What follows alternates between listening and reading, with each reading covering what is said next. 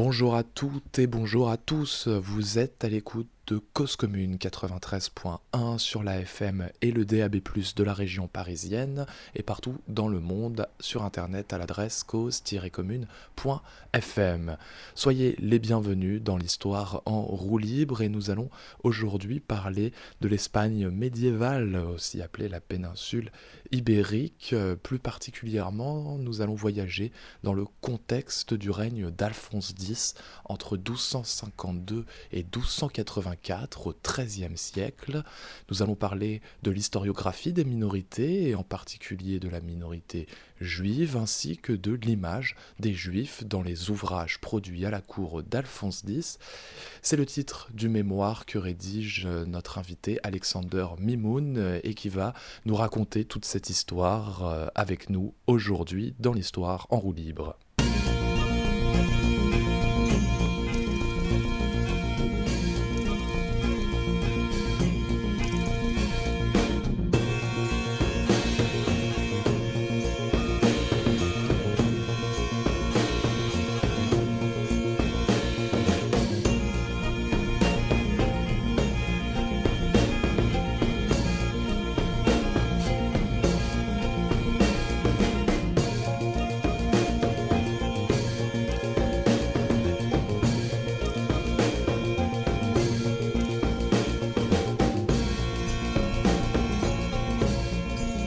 600 Je disais que vous étiez en cours de rédaction parce que vous êtes entre le Master 1 et le Master 2. Il n'en demeure pas moins que euh, la première année euh, de recherche vient de s'achever et je répète le titre de votre mémoire, l'image des Juifs euh, dans les ouvrages produits à la cour d'Alphonse X, le sage de Castille 1252-1284. Alors la Castille va de l'Andalousie jusqu'au golfe de Gascogne euh, en Espagne, les côtes atlantiques d'Espagnol, au cœur de la péninsule ibérique. Et Alphonse X, vous allez nous expliquer euh, qui c'est. Mais avant cela, vous avez rédigé cette première recherche euh, en parallèle d'une activité professionnelle. Est-ce que vous pouvez nous expliquer ce qui vous a motivé à vous euh, lancer, à reprendre vos études en histoire et dans la recherche? Écoutez, bonjour, bonjour Baptiste. Je suis un peu un, éternel étudiant en fait. J'ai effectivement euh, un parcours assez euh, assez diversifié et euh, j'ai commencé mes, mes, études avec une formation d'ingénieur que j'ai réalisée dans le domaine de la de l'innovation, la, conception et la production à, l'école centrale de Paris. Donc, vous voyez, on est on est assez loin du, du domaine historique. Et j'ai toujours eu un goût en fait pour l'histoire que j'ai que j'ai conservé avec une avec le souhait et la, volonté euh, d'un jour pouvoir euh, pouvoir euh, y revenir et faire des études dans ce dans ce domaine. C'est quelque chose que j'ai tenté à plusieurs reprises sans succès, mais il y a il y a quatre ans, euh, j'ai réussi à reprendre, donc à l'âge de 40 ans, euh, à reprendre des études à distance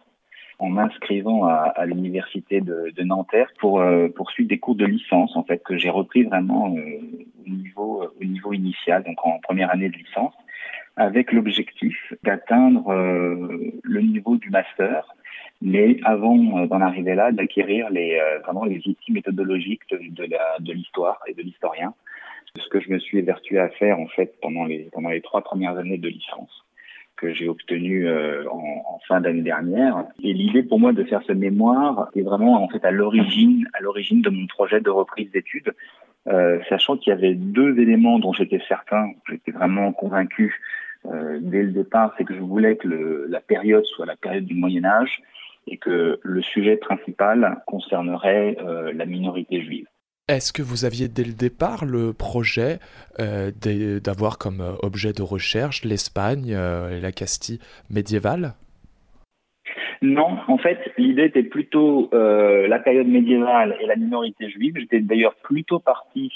sur une étude qui porterait sur le, périmètre de la France, mais un certain nombre de rencontres, de discussions m'ont amené à m'orienter vers vers la Castille. C'est en particulier en fait dans la recherche d'un directeur de recherche pour le pour le mémoire en question que cette, cette orientation s'est faite. Et, et, dans ce cadre-là, en fait, moi, j'avais fait des démarches auprès d'un certain nombre de professeurs, dont euh, des professeurs qui étaient spécialisés dans l'histoire, l'histoire des Juifs, et qui m'ont plutôt proposé des sujets qui portaient sur l'Espagne, qui se trouvait être euh, leur euh, leur domaine de spécialité, et qui tombaient parfaitement bien, puisqu'on on a aussi euh, une grande spécialiste de l'Espagne médiévale en tant que professeur d'histoire médiévale à, à, Nanterre, en la personne d'Emmanuel Tixier du Ménil, qui a bien voulu accepter de m'encadrer pour ses recherches avec euh, Madame Claire Soussen, qui elle était euh, intervenait dans ce dans cette co-direction euh, en tant que spécialiste du monde du monde juif médiéval. Donc voilà comment le, le, le choix s'est fait. C'était finalement quelque chose qui m'a qui m'a plu et qui m'a convenu parce que j'avais moi-même passé quelques années de jeunesse en, en Espagne euh, lorsque j'avais 20 ans, j'avais eu l'occasion de visiter de fond en comble ce pays qui m'avait beaucoup plu. Et, et, finalement, euh, quand il s'est agi de, de choisir un, un, sujet sur la minorité juive dans la péninsule ibérique, ça m'a convaincu et je me suis lancé dans, ce domaine. Voilà, donc c'est vraiment euh, finalement le, résultat d'un certain nombre de contingences. Euh, avec euh, un objectif assez clair, très en amont, et qui a fini par aboutir à un sujet qui n'était pas du tout donné gagnant, ou en tout cas garanti au démarrage du projet. Sujet qui est, euh, je le répète une nouvelle fois, l'image des Juifs dans les ouvrages produits à la cour d'Alphonse X, le sage de Castille, entre 1252 et 1284, qui sont en fait les années de son règne. Alors Alphonse X est un roi euh, chrétien et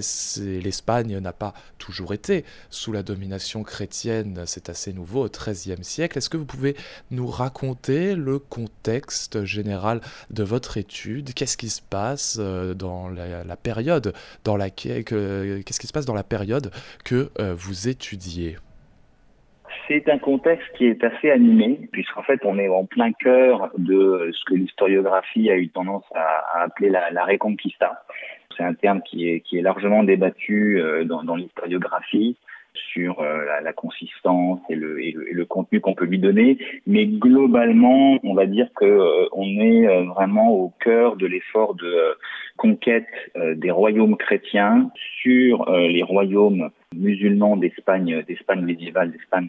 euh, médiévale islamique, avec euh, un certain nombre de, de, de, grandes batailles et de grandes victoires de la part des,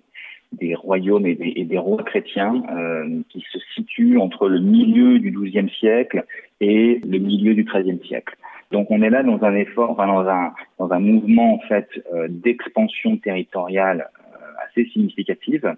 qui passe par des dans un premier temps par la prise de Tolède en 1085, très en amont, et puis qui reprend une certaine énergie à la fin du, du XIe siècle et, et pendant le, début du XIIe siècle, et qui repart de nouveau au début du XIIIe siècle, le, la bataille euh, emblématique de ce début du XIIIe siècle étant la bataille de la Snapas de Tolosa, euh, remportée par Alphonse VIII en, en, en 1212, et qui a marqué un tournant important euh, dans les gains territoriaux euh, réalisés par les, par les royaumes chrétiens. Le, le, la suite en fait de ce, de ce mouvement de, de reconquête des territoires euh, va avoir lieu vers le milieu du XIIIe siècle, où là, euh, cette fois-ci, les, euh, les royaumes chrétiens vont s'étendre en prenant des villes très importantes, euh, entre autres des villes comme Cordoue en 1236 et Séville en, en 1248, et qui vont aboutir à une situation euh, vraiment assez euh, spécifique de coexistence et de pluralisme en fait euh, au sein d'un même royaume, puisque finalement, en, en, ayant conquis ces territoires et en ayant fait ces, ces mouvements d'expansion, les royaumes chrétiens vont se retrouver euh, et les rois chrétiens vont se retrouver à la tête de populations euh, de, de multiconfessionnelles. Évidemment, une forte population musulmane, puisque Initialement, ces royaumes étaient les royaumes musulmans. Et par ailleurs, euh, les rois chrétiens se retrouvent aussi à la tête d'une population euh, juive qui était euh, installée en royaume euh, musulman avant, avant la conquête ou qui va y revenir euh, sous l'impulsion euh, des, des, autorités royales qui vont voir dans, ces, dans ces populations des gens en mesure à la fois de de parler la langue, euh, puisqu'ils maîtrisent, ils maîtrisent l'arabe pour la plupart d'entre eux, et ils vont potentiellement aussi être de, de, des colons qui vont pouvoir aider à l'exploitation agricole de ces territoires conquis, puisqu'évidemment, conquérir des territoires si on n'a pas les hommes sur place pour les exploiter, c'est finalement un, poids mort pour un, roi. il n'y a de richesse que d'hommes en ce Moyen Âge du XIIIe siècle. Et donc, c'est d'où l'importance euh, de, bien diriger, de bien orienter les populations soit conquises, soit envoyées sur place pour aider à l'exploitation euh, des terres conquises. Cela signifie que ce n'est pas euh, une conquête de peuplement. Les rois euh, chrétiens dans ces 12e, euh, 13e siècles conquièrent militairement des territoires sur l'Espagne et ne peuvent vont gérer, si j'ose dire, les populations locales sans pouvoir amener des populations chrétiennes de, de leur territoire d'origine. C'est cela? Absolument, ils, en seraient bien incapables. En fait et ils ne cherchent pas à les, euh, à les, euh, à de, de, leurs habitants, puisque par ailleurs euh, les, les, les, royaumes chrétiens sont eux-mêmes confrontés à, à, un manque de, de, de, population pour exploiter les terres qui sont déjà les terres chrétiennes, et donc ils cherchent effectivement à, à, à fidéliser les populations locales, à les conserver dans leur rôle d'exploitation euh, de, de, des territoires conquis pour pouvoir euh, profiter de, des taxes, des impôts et puis de la production agricole de ces territoires, euh, ce qui ne les empêche pas par ailleurs à un moment ou à un autre d'essayer éventuellement de les convertir pour les pour les, les rallier à leurs croyances, mais ça ça n'intervient que dans un que dans un deuxième temps. Voilà, et donc dans un premier temps, c'est l'établissement des euh, royaumes chrétiens euh, suite à la conquête sur des euh, royaumes musulmans, et notamment celui de Castille, dirigé par Alphonse X dans la période que vous étudiez, qui est l'objet aussi de votre recherche. Est-ce que vous pouvez nous présenter ce roi, Alphonse X? Qui est-il? Et d'où vient-il? Alphonse X est un, est un des grands rois euh, de la lignée euh, des rois de Castille. On, on l'étudie finalement relativement peu dans le cadre des, euh, des études ou du cursus français, mais c'est quelqu'un qui a vraiment un, un, un destin assez, assez notable. Il vit évidemment à une époque où vivent des rois aussi connus que Saint Louis en France, que Ferdinand, pardon que que Frédéric II dans, dans l'Empire romain euh,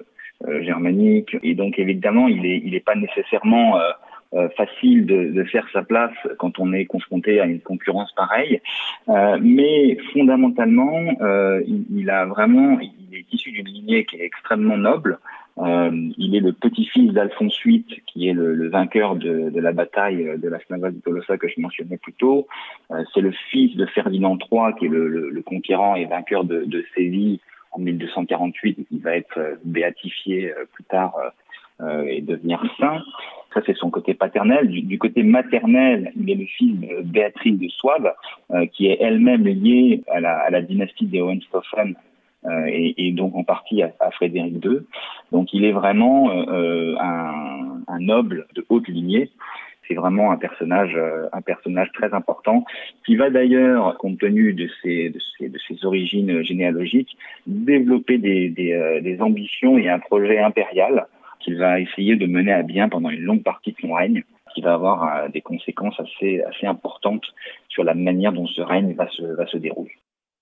Alors il faut préciser à nos auditeurs et auditrices qui nous écoutent qu'au XIIIe siècle, l'Europe euh, et au Moyen Âge d'une manière générale, l'Europe est morcelée en divers royaumes, diverses autorités euh, politiques et diverses seigneuries, mais qu'elle dispose d'une institution symbolique euh, qui chapeaute l'ensemble de l'Europe occidentale chrétienne, qui est le Saint-Empire romain germanique, qui existe depuis le Xe siècle et la mort de Charlemagne, euh, qui, dont l'Empire européen a été divisé en trois. C'est euh,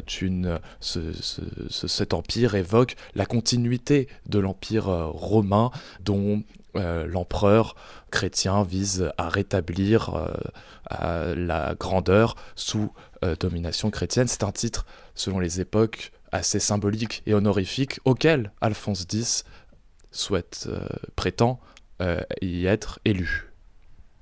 Absolument. Il est, euh, il est légitime euh, pour, pour être candidat en tant que euh, issu de la dynastie, encore une fois lié, comme je le disais, par sa mère à la, au Hohenstaufen. Et il va, il va se trouver par le, le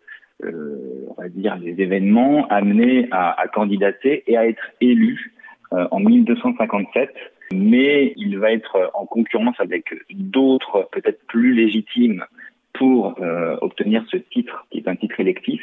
d'empereur du Saint-Empire romain germanique. Et il va euh, dépenser beaucoup d'argent et investir énormément de fonds dans la conquête euh, ferme et définitive de cette couronne, qui va finir par lui échapper, mais qui va peser très lourd dans son, dans son règne de par les conséquences financières et donc fiscales qu'elle va, que ses, que ses ambitions impériales vont, vont entraîner.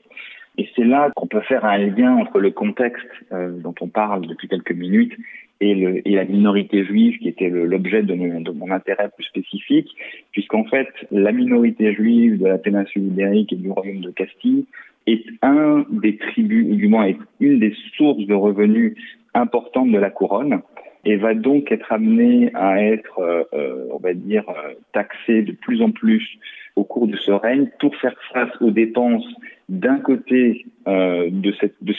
ces ambitions impériales et d'un autre côté des frais militaires qui sont liés à la conquête, ou du moins à la reconquête, à la reconquista, qui elle aussi entraîne, des, frais, importants. Donc un, règne dans lequel les besoins financiers sont significatifs et qui amène donc euh, la minorité juive qui fait partie d'une des sources de revenus euh, significatives et importantes de la, royauté à prendre une place, euh, une place importante.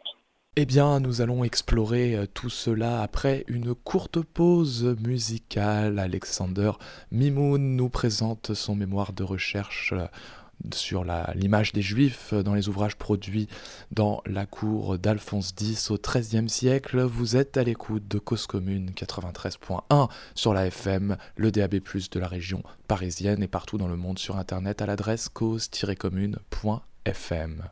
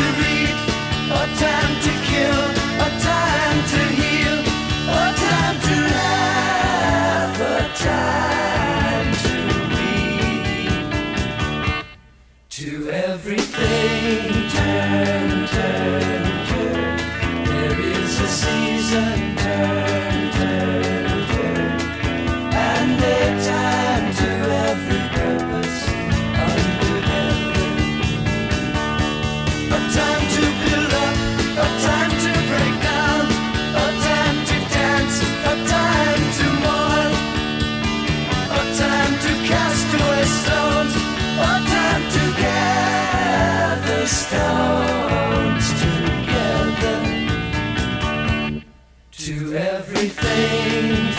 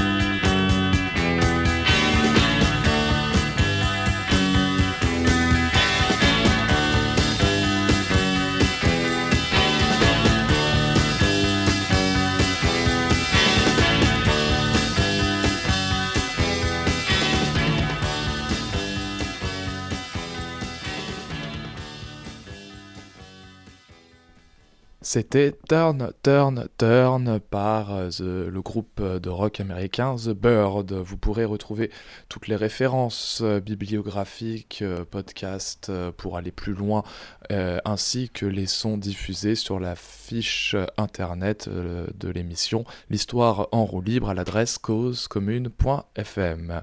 Alexander, vous parlez d'un rôle donné à la minorité juive dans le règne d'Alphonse X que ce qu'il soit financier, euh, mais aussi culturel, nous allons en parler. Cette minorité qui vit dans euh, ce qu'on appelle les al est-ce que vous pouvez euh, nous définir ce que c'est?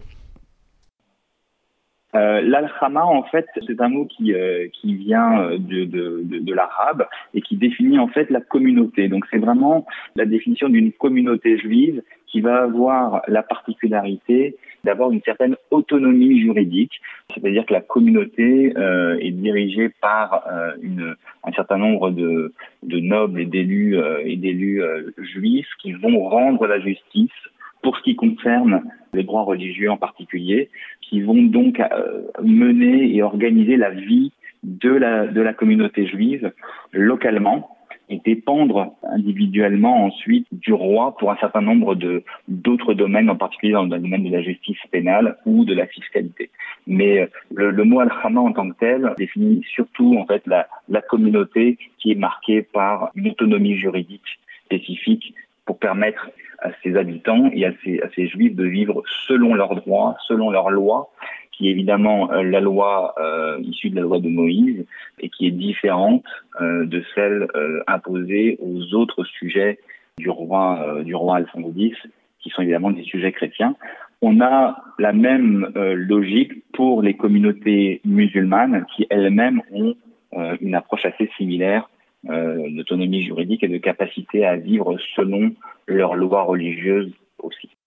Euh, ce cadre juridique et cette relative euh, autonomie euh, religieuse pour la minorité juive a pu influencer une, interprétation, une lecture, et voire et une écriture de l'histoire de l'Espagne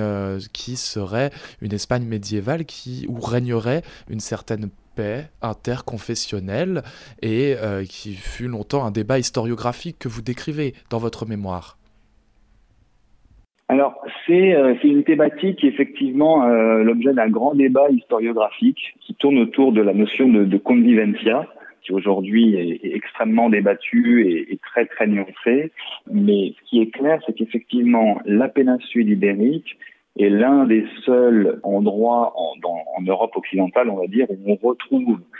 au même moment, pendant le Moyen Âge, et au même endroit, euh, des communautés multiconfessionnels qui vivent ensemble d'une certaine manière. Évidemment pas à égalité ou pas dans un rapport d'égalité, pas dans un rapport de, de, citoyenneté, mais qui vivent, euh, qui vivent ensemble dans une certaine harmonie, dans une certaine coexistence pacifique.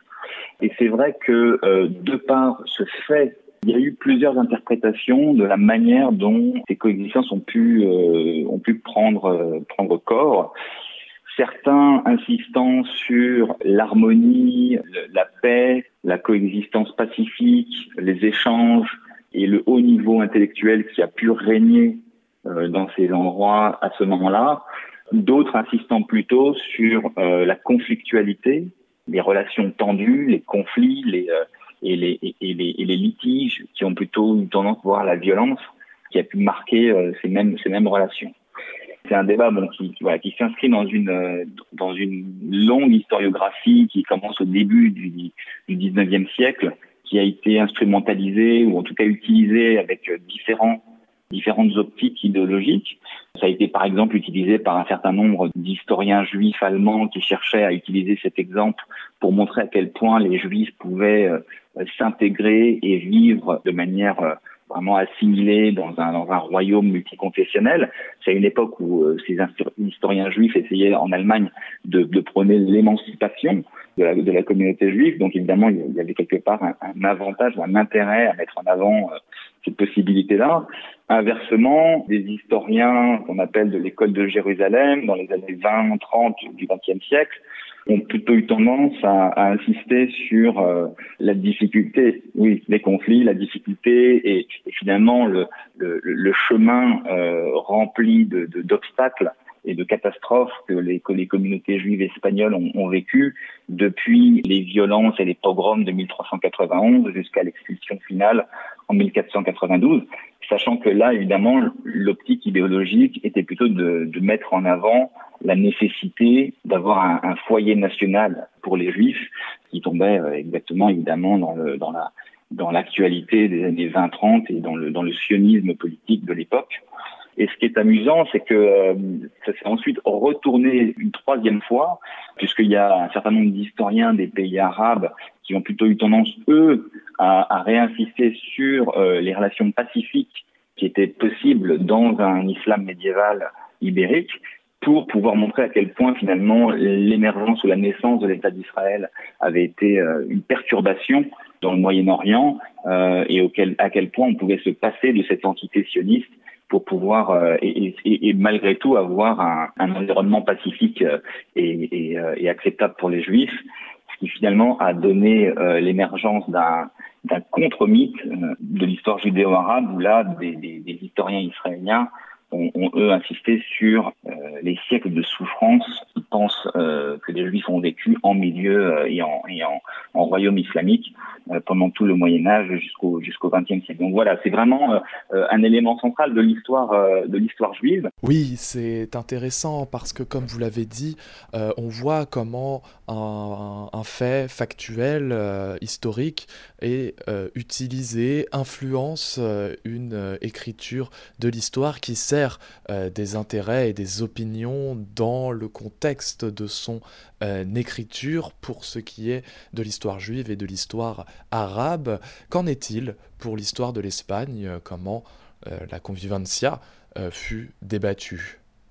Cette historiographie qui est spécifique à l'histoire des Juifs est venue rencontrer au milieu du XXe siècle une thématique plus particulièrement axée sur l'histoire espagnole avec une, très fameuse controverse entre deux grands historiens espagnols, euh, en l'occurrence euh, Américo Castro et, euh, et, Claudio Sanchez Albornoz, qui étaient en exil après la Seconde Guerre mondiale et qui tentaient chacun d'essayer d'identifier ou d'expliquer le retard que la péninsule ibérique avait pris dans son développement face à des pays comme la France, l'Allemagne ou l'Angleterre, et qui ont tous les deux fait un chemin aboutissant à des réponses différentes, mais, mais passant par des étapes euh, similaires. Le premier, Américo Castro, a, a, lui vu en fait dans la coexistence et dans les mélanges et les échanges euh, que les juifs, les musulmans et les chrétiens ont pu avoir au cours du Moyen Âge comme étant quelque chose de caractéristique et d'essentiel pour la définition de l'homme espagnol, alors que euh, Claudio Sanchez Albornoz, lui, avait plutôt une vision qui remontait à, une, permanence, à une permanence du, du celtibère euh, romain puis visigoth, qui lui avait plutôt résisté aux différentes euh, invasions, conflits et, influences, et qui était resté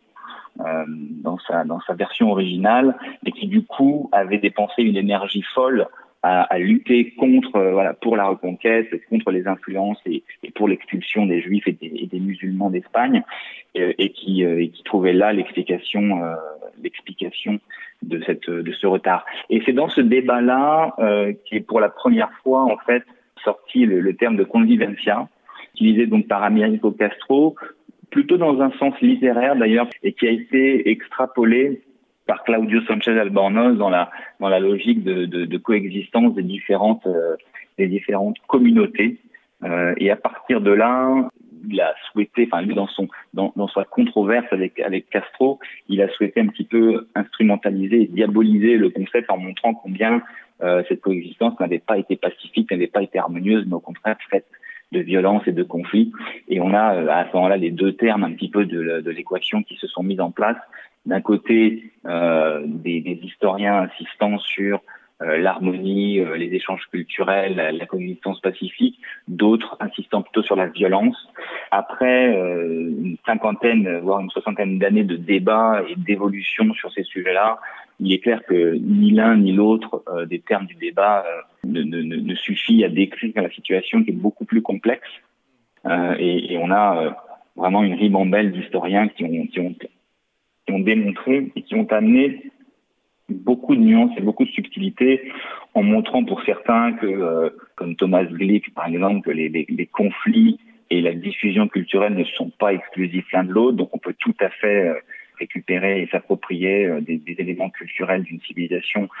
tout en étant en conflit avec un certain nombre de communautés d'en face, euh, et que par ailleurs, euh, et ça c'est David Mirinvers qui l'a montré dans un, dans un essai brillant euh, sur Communities of Violence, qu'il y avait une, une utilité sociale à la violence, qu'elle pouvait, qu'elle pouvait avoir une fonction sociale dans, le, dans, dans, la, dans la société, que, et que par ailleurs, c'était dans, finalement dans la coproduction et dans la, ce qu'il appelle la neighborliness, donc le, vraiment le voisinage, euh, que ce que se construisait euh, ou que s'était construit l'histoire des différentes communautés. Voilà, donc aujourd'hui, on a plutôt tendance à, à nuancer ce, ce, ce, terme de convivientia. Il y a même des historiens qui, qui suggèrent de l'abandonner complètement. On en a d'autres qui trouvent des, euh, des, dérivés en parlant de, de conveniencia, de disvivencia, de coexistencia. Euh, mais on, on, va dire que tout le monde est, est plutôt, plutôt d'accord pour dire que c'est un terme qui, qui n'a pas de, qui n'a pas de, qui, est un faux débat qui n'a plus lieu d'être. Nous sommes là dans les enjeux de l'historiographie des minorités euh, dans l'histoire, avec euh, des euh, débats, comment elles furent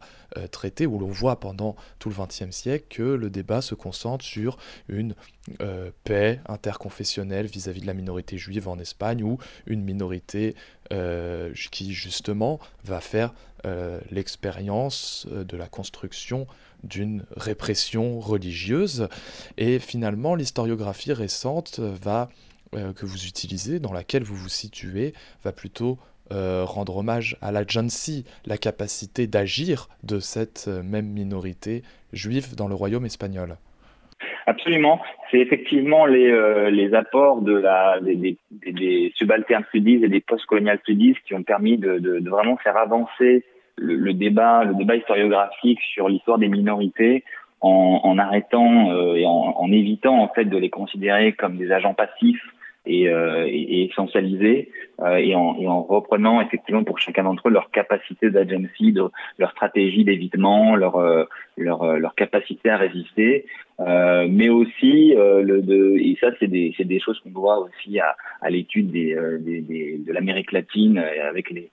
tout ce qui est étude des, des, des indigènes et des, des Amérindiens avec les conquistadors, c'est la capacité, enfin l'importance de l'hybridation, de l'acculturation euh, et de ces phénomènes euh, socio-anthropologiques qui, euh, qui, qui, sont, qui sont très facilement identifiables dans un environnement d'Amérique latine où on a vraiment deux civilisations qui se rencontrent et qui ne se connaissent euh, quasiment ni d'Adam, ni d'Adam, mais qu'on retrouve euh, finalement euh, aussi dans, dans la péninsule ibérique médiévale. Euh, et qui permettent d'affiner euh, beaucoup les, les, analyses de, de euh, qui, qui, pour, pour, pour, juger les enjeux de, de, la minorité juive en particulier, mais de, de l'ensemble des minorités finalement et des, des, communautés qui ont vécu sur ce territoire à l'époque à l'époque médiévale.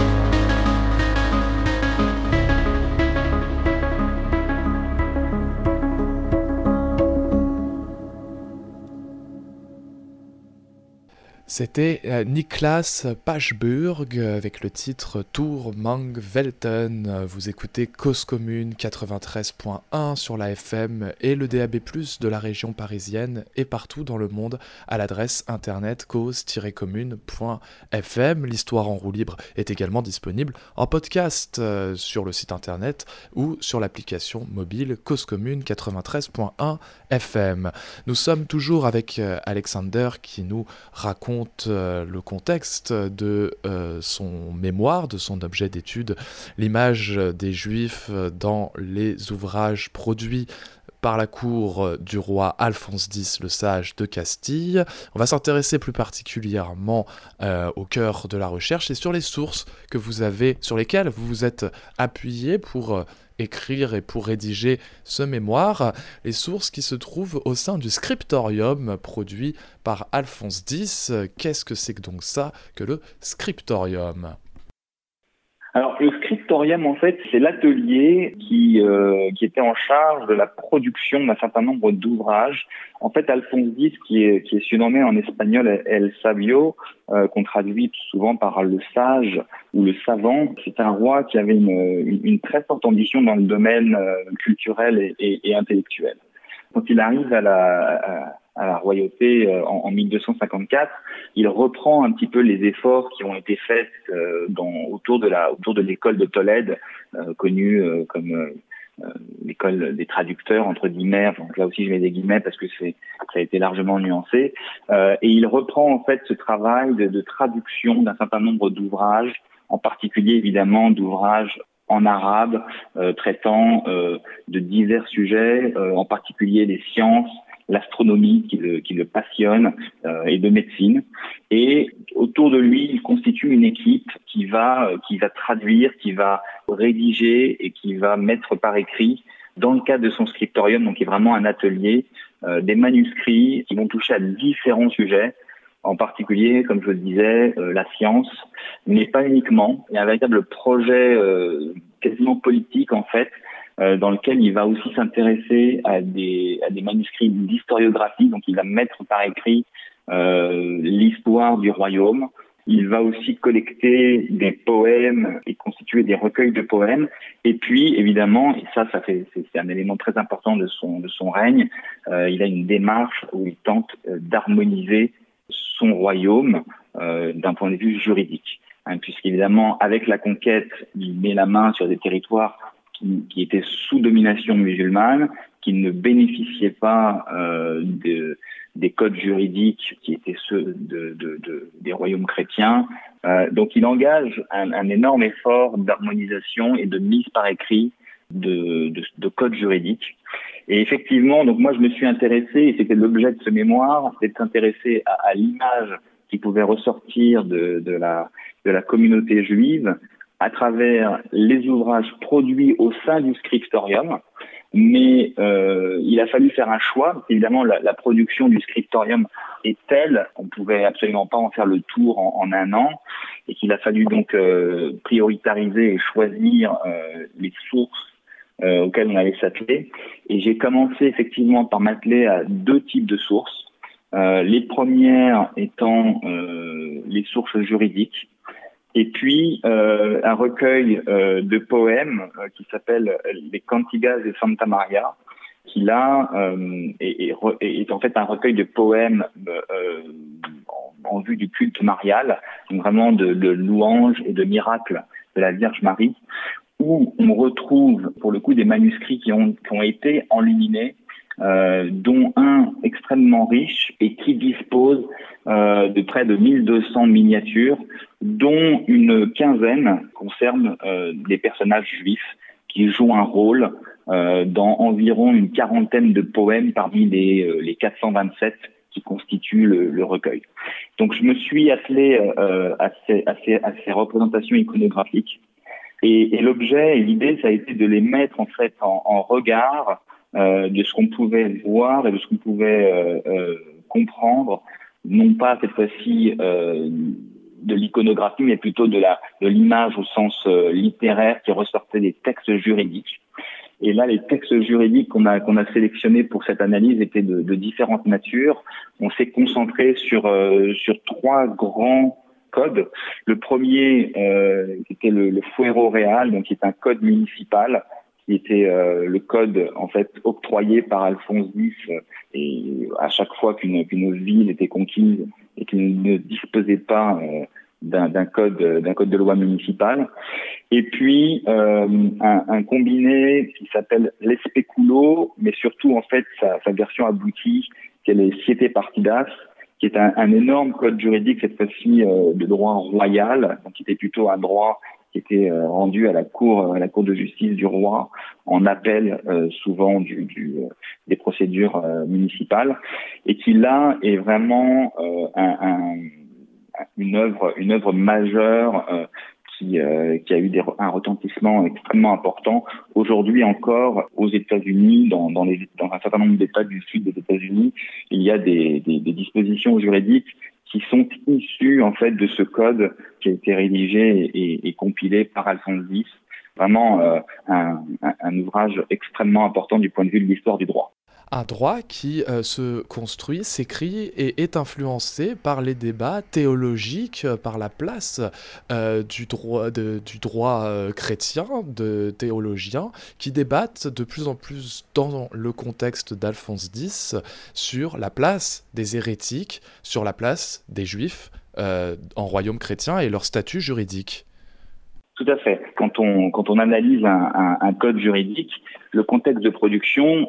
il n'est pas uniquement celui qui euh, encadre le, la mise en œuvre et, euh, la compilation euh, des, des, des, lois, mais évidemment il faut des fois prendre en compte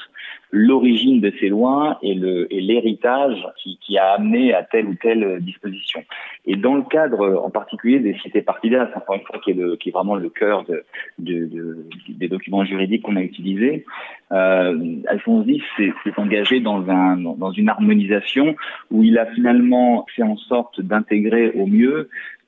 des, des, éléments du droit romain et des éléments du droit canon. Et, et ces droits sont eux-mêmes en, en, ligne directe, euh, voilà, sur des très très longues périodes. Et donc effectivement, au sein du corpus juridique, on retrouve les dispositions qui, qui reflètent en fait une position théologique euh, concernant les juifs qui peut être assez différente ou du moins coexister avec une position assez différente qui, euh, qui est celle euh, du, du, du, contexte d'Alphonse X, euh, qu'on n'a pas mentionné euh, au, démarrage de notre conversation, mais qui est importante à avoir en tête, qui est euh, l'émergence des, des, ordres mendiants. et effectivement, au travers de ces, de ces ordres mendiants qui ont un objectif missionnaire et un objectif de lutte contre l'hérésie au sein de la, de la chrétienté, la volonté de, euh, de, de, de, d'harmoniser et, euh, et, de, et de limiter la place euh, que les juifs peuvent avoir. Et c'est vrai que euh, moi, je me suis retrouvé face à des textes où, et c'était d'ailleurs euh, un peu le point de départ de, de, de la problématique qu'on s'était fixé avec, euh, avec Madame Soussen, avec Madame Tixier du Ménil, qui était de dire finalement beaucoup d'historiens ont une vision extrêmement binaire de la, de, de la position d'Alphonse X vis-à-vis des Juifs. Certains défendent que c'était euh, quelqu'un qui était extrêmement euh, positif et extrêmement agréable par rapport à la minorité juive, puisqu'il était entouré de juifs au sein de son scriptorium, s'était entouré de, de, de, savants et de médecins juifs, et qu'il avait fait énormément de choses pour cette euh, communauté qu'il laissait vivre euh, dans un cadre de tolérance alors que d'autres mettaient plutôt en avant euh, les éléments extrêmement euh, négatifs euh, de, de, persécution, de lutte, de discrimination, de ségrégation que des textes pouvait laisser penser qu'Alphonse X avait mis en œuvre pendant son propre règne. Et donc, on est face à cette contradiction, et cette contradiction, elle, s'explique en partie quand on, quand, on a, quand on prend en compte le fait que les textes qui sont mis en regard, en fait, n'ont pas la même origine, le même contexte de production, et que euh, finalement, dans euh, un certain nombre de, de sources, on a la coexistence de deux courants un peu contradictoires euh, et opposés vis-à-vis -vis de la manière de, de, de de traiter ou de faire une place aux juifs euh, dans un milieu chrétien. Ces deux positions qui s'opposent, c'est d'un côté une tradition qui remonte très loin, qui remonte à Saint Augustin, qui voit les juifs comme une, minorité qu'il faut tolérer, qu'il faut accepter parce qu'ils jouent un rôle de témoin, ils ont un rôle de, gardien des textes et ils ont par ailleurs euh, un rôle à de, venir à se convertir à la fin des temps euh, lorsque le, le, Christ revient sur terre ou reviendra sur terre, euh, et que et cette tolérance qui est quand même assortie d'une subordination et d'une infériorisation rentre un peu en conflit avec la vision que les ordres mendiants ont pu développer, euh, en particulier en, en s'intéressant aux textes euh, du judaïsme de l'époque. Euh, et quand ils découvrent au cours du, du 12e et du début du 13e siècle l'existence d'un texte important qui s'appelle le Talmud, euh, qui est la loi orale en fait euh, des Juifs et, du judaïsme post-biblique, du judaïsme rabbinique, euh, il commence à développer une, théorie qui présente finalement les Juifs comme étant des hérétiques. Et des hérétiques au sens où euh, non pas ils sont, ils refusent de reconnaître le Christ et ils sont des déicides, parce que ça c'est une position que tout le monde du côté chrétien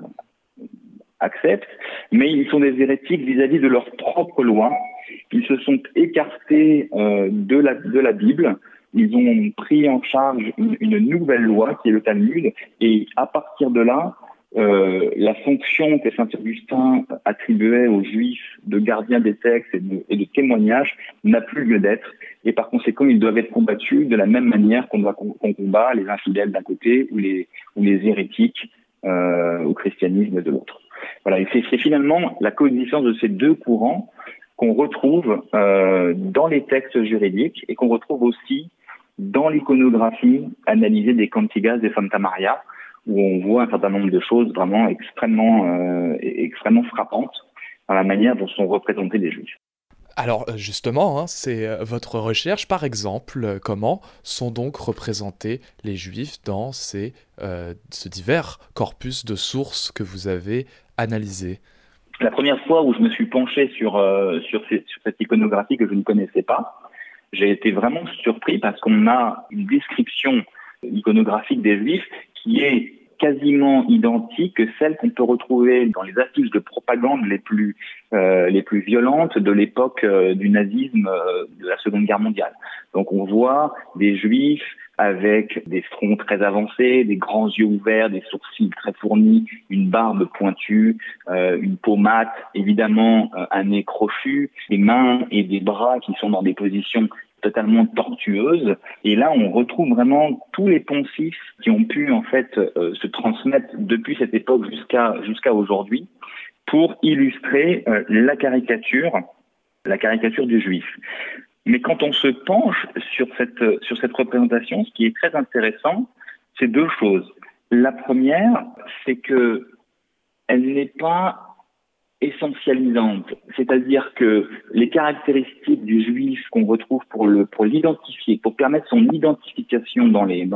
miniatures,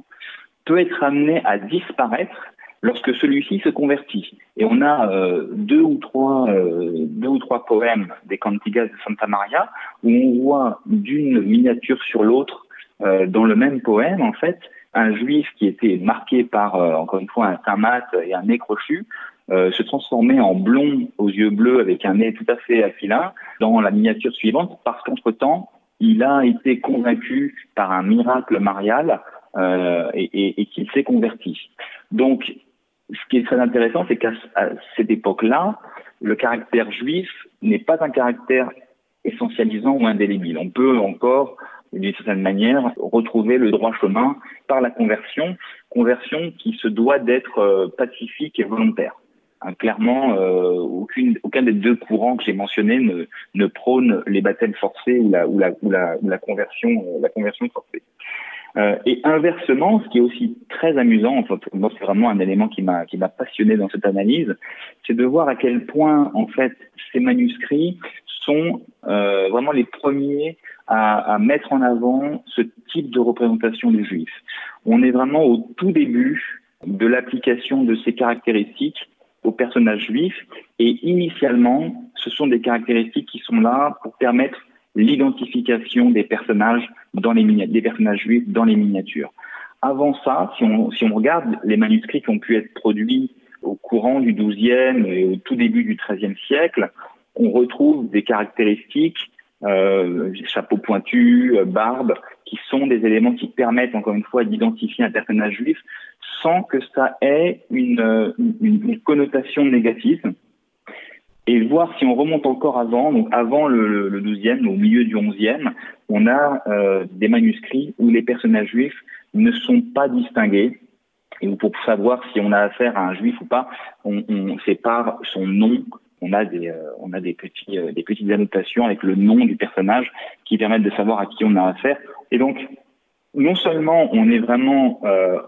d'un point de vue de l'iconographie, au tout début de l'utilisation de ces, de ces critères finalement euh, normatifs pour les, pour les caractériser, mais ils ne sont pas essentialisants, ils ne sont pas indélébiles, et par ailleurs, ils n'ont pas nécessairement encore à ce moment-là de, de, transcription ou de connotation si négative que ça. C'est finalement euh, au cours des 14e et 15e siècles que ça va, ça va s'ancrer et puis ensuite être stabilisé et devenir un, un poncif euh, de, la, manière de représenter, de représenter les juifs.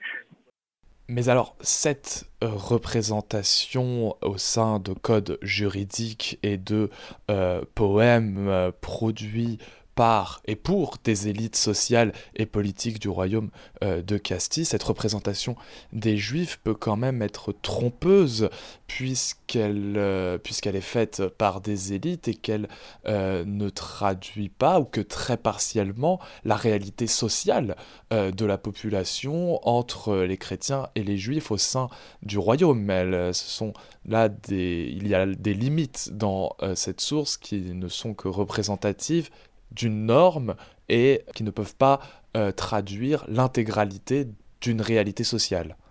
Alors, il y, a, effectivement deux choses. C'est-à-dire que ce qui est représenté euh, dans, les manuscrits est effectivement à destination d'une élite sociale euh, chrétienne. les juifs qui y sont représentés ne sont pas nécessairement euh, représentée de manière fidèle à la réalité. D'ailleurs, par exemple, on n'en voit aucun porter la rouelle alors que euh, elle est censée être euh, être effective depuis un certain temps dans, dans, le royaume dans le royaume de Castille. Il y a, y, a, tout un certain nombre de choses qui font penser qu'effectivement on est là dans le code de représentation et qu'il est difficile finalement de tirer des grandes conclusions sur euh, à quoi pouvaient bien euh, ressembler les juifs euh, de Castille à cette époque-là.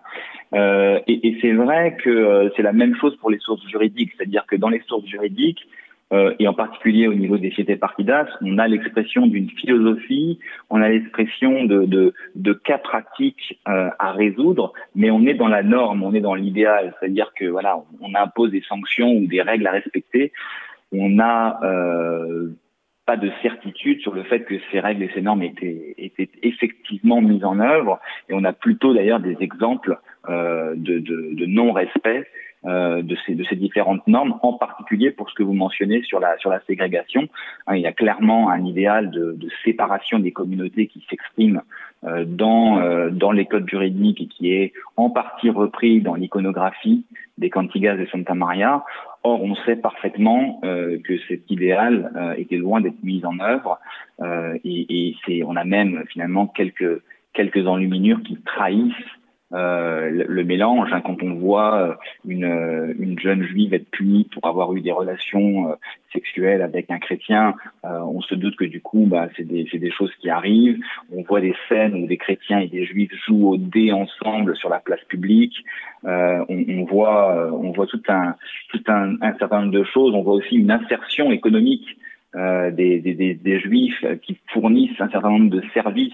euh, financiers ou, ou, ou, de, ou, qui produisent des, des, des, produits comme des draps ou des, euh, ou des, ou des chaussures euh, et qui sont qui, bah, qui font partie vraiment du quotidien. Euh, donc là aussi, oui, effectivement, une partie de, de la difficulté de l'exercice, de bien prendre le recul nécessaire pour ne pas euh, prendre pour argent comptant ce qui est représenté dans l'iconographie, mais bien essayer d'en tirer euh, les éléments qu'on peut en tirer tout en gardant une distance critique. Bien, nous arrivons à la fin de cette émission. Pour conclure, est-ce que vous voulez bien nous euh, décrire, Alexander, comment vous allez approfondir ce travail l'année prochaine au cours de votre Master 2 Oui, c'est l'objectif. Donc l'objectif c'est de conserver ou du moins de continuer l'année prochaine sur euh, la minorité juive euh, sous le règne d'Alphonse X. Euh, cette fois-ci, l'idée ça sera de s'attaquer à, à, à, de nouvelles sources. On va essayer de, de, diversifier un petit peu les sources produites au sein du scriptorium d'Alphonse X en, en regardant peut-être des ouvrages euh, d'historiographie ou de sciences, mais surtout en fait ce que j'aimerais faire, c'est pouvoir m'attaquer euh, aux sources euh, euh, produites au sein des cortes, qui sont les, les, assemblées qui réunissent les élites euh, municipales, la noblesse et la royauté, euh, puisqu'on parle beaucoup des juifs dans le cadre de ces, de ces réunions de cortes,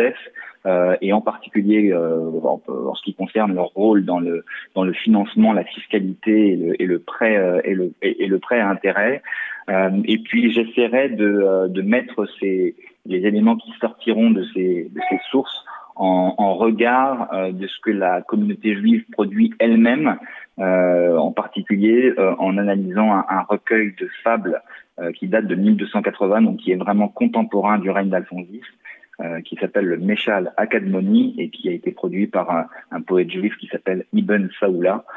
et j'essaierai de voir si justement on peut faire le même genre de d'analyse que ce que j'ai été amené à faire sur les, les Cantigas, puisque c'est un recueil qui est aussi euh, illustré et enluminé, donc qui pourra, qui pourra donner un joli contrepoint. Eh bien, on vous souhaite euh, du bon courage pour la suite de ce travail. Merci d'avoir été avec nous, Alexander, euh, et de nous avoir présenté votre recherche, de nous avoir parlé de cette Espagne médiévale et cette euh, historiographie euh, de la minorité juive. C'était passionnant. Merci de nous avoir écoutés, chers auditeurs et chères auditrices. Vous êtes sur Cause Commune 93.1 FM et je vous souhaite une très bonne soirée, une très bonne journée ou une très bonne nuit selon l'heure à laquelle vous nous avez écoutés.